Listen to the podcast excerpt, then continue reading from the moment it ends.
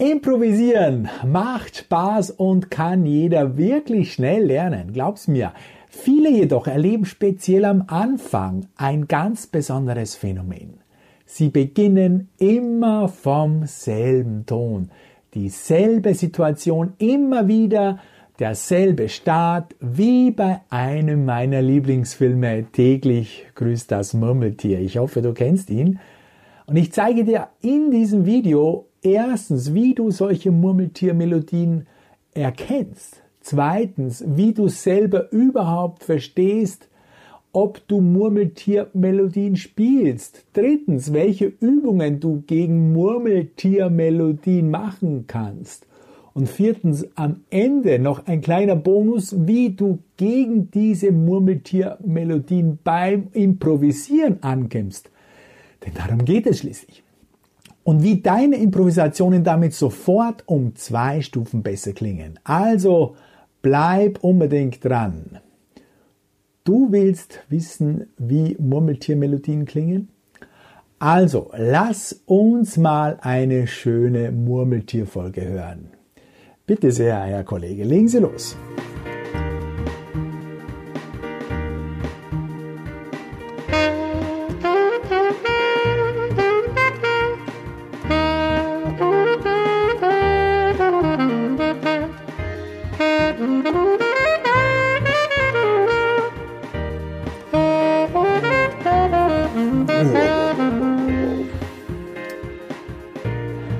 Ja, du hast gehört, einmal vom C in C-Dur gestartet ist gut.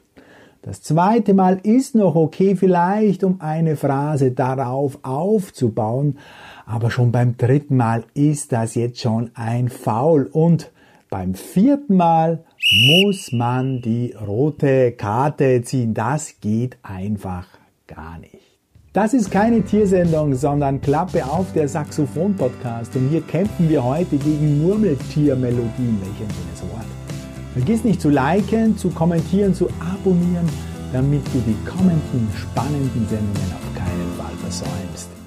Viele sagen, oh, ich spiele doch nicht so einen Kram, ich doch nicht. Nein, nein, nein, mir passiert das nicht. Sowas spiele ich nicht. Nein, nein, nein, nein, nein, niemals. So, so denken ganz viele und ist mir selber natürlich auch am Anfang so gegangen. Aber bist du dir sicher? Wenn du dir nicht ganz sicher bist, bekommst du jetzt gleich den ersten Tipp. Wie erkennst du selber, ob du Murmeltiermelodien spielst? Ganz einfach, nimm deine Improvisation mit dem Handy auf. Eine Minute reicht und du wirst beim Anhören schon viel über dein Spiel erfahren. Achte hier natürlich auf den Beginn deiner Melodien. Wenn deine Improvisationen immer nur mit denselben ein oder zwei Tönen beginnen, dann bist du im Murmeltierlager angekommen und solltest da schnellstens raus. Es wäre ungefähr so, als wenn du eine Geschichte erzählen würdest und jeder deiner Sätze beginnt mit Dann bin ich in den Wald gegangen, dann habe ich einen Fuchs getroffen, dann habe ich mich sofort versteckt und bin in Deckung gegangen. Ja, Vielleicht ist dir diese Geschichte spannend vorgekommen, aber du hast sie trotzdem grausam langweilig erzählt. Und genauso verhält es sich natürlich auch beim Improvisieren, denn Improvisationen sind nichts anderes als Geschichten, die du erzählst. Und du brauchst aber keine Angst zu haben, denn jeder von uns, mich eingeschlossen, wir haben alle diese Phasen durchlaufen, eben auch diese Murmeltierphase, und was wir aber natürlich wollen beim Spielen ist Flexibilität, ist Abwechslung in unseren Melodien und das ist natürlich vor allem bei den Starttönen wichtig. Ja. Wie schaffen wir das? Beziehungsweise was kannst du noch gegen Murmeltiertöne tun? Was gibt es noch zu tun? Ganz einfach, hier meine zwei weiteren Tipps. Also, zweiter Tipp, wenn du schon so fleißig bist, dass du für deine Improvisationen bereits Tonleitern und Skalen geübt hast, dann starte deine Tonleitern oder deine Skalen ab jetzt immer von möglichst allen Melodietönen. Das heißt, du übst jetzt zum Beispiel die C-Dur nicht nur von C bis C, also rauf und runter. Herr Kollege, darf ich mir das bitte mal äh, anhören, wie Sie das normalerweise spielen würden? Ja, ja, ja, sehr, sehr, sehr schön. Danke, danke, danke. Ja, ja. Äh, ist schon gut. Ähm, nein, du startest jetzt natürlich von jeder einzelnen der sieben Noten. Ich empfehle dir dazu am besten so Dreierkreise, die ich dir in diesem Video hier oben, in diesem Link hier genau nochmal erkläre. Das ist die beste Übung meiner Meinung nach und mit dieser Übung wirst du nämlich total flink und flexibel mit jeder Tonleiter spielen können und vor allem wirst du auf jedem einzelnen Ton umkehren können. Du wirst also viel mehr Ideen haben und spannender spielen können. Das ist ein unglaublicher Schritt nach vorne. Ja, genau. Ja. Und jetzt noch als großen Bonus zeige ich dir abschließend eine passende Improvisationsübung gegen Murmeltiermelodien. Jetzt pass auf. Wir improvisieren hier ganz bewusst immer mit wechselnden Starttönen. Die Aufgabe lautet also, jede neue Improvisationsmelodie beginnt mit einem anderen Ton. Am besten schreibst dir dafür am Beginn einen kleinen Plan. Du startest zum Beispiel die erste Melodie mit dem ersten Ton der Tonleiter, die zweite Melodie mit dem dritten Ton der Tonleiter und die dritte Melodie zum Beispiel mit dem fünften Ton der Tonleiter. Das sind schon die Dreiklangstöne des Grundakkords und diese klingen am Beginn immer sehr schön und gut.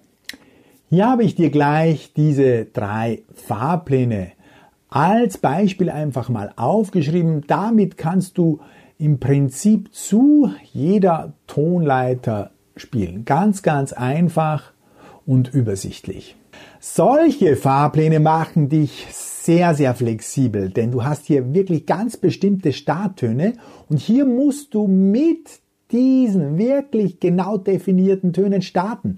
Würdest du das nicht machen, dann würdest du zwar Starttöne wechseln, ich glaube dir das, aber du würdest immer noch deine zwei bis drei Lieblingsstarttöne wählen und das wird auch wieder sehr schnell langweilig. Und das wollen wir nicht, denn wir wollen flexibel sein. Also lass uns das mal anhören. Bitte, Herr Kollege, legen Sie mal los.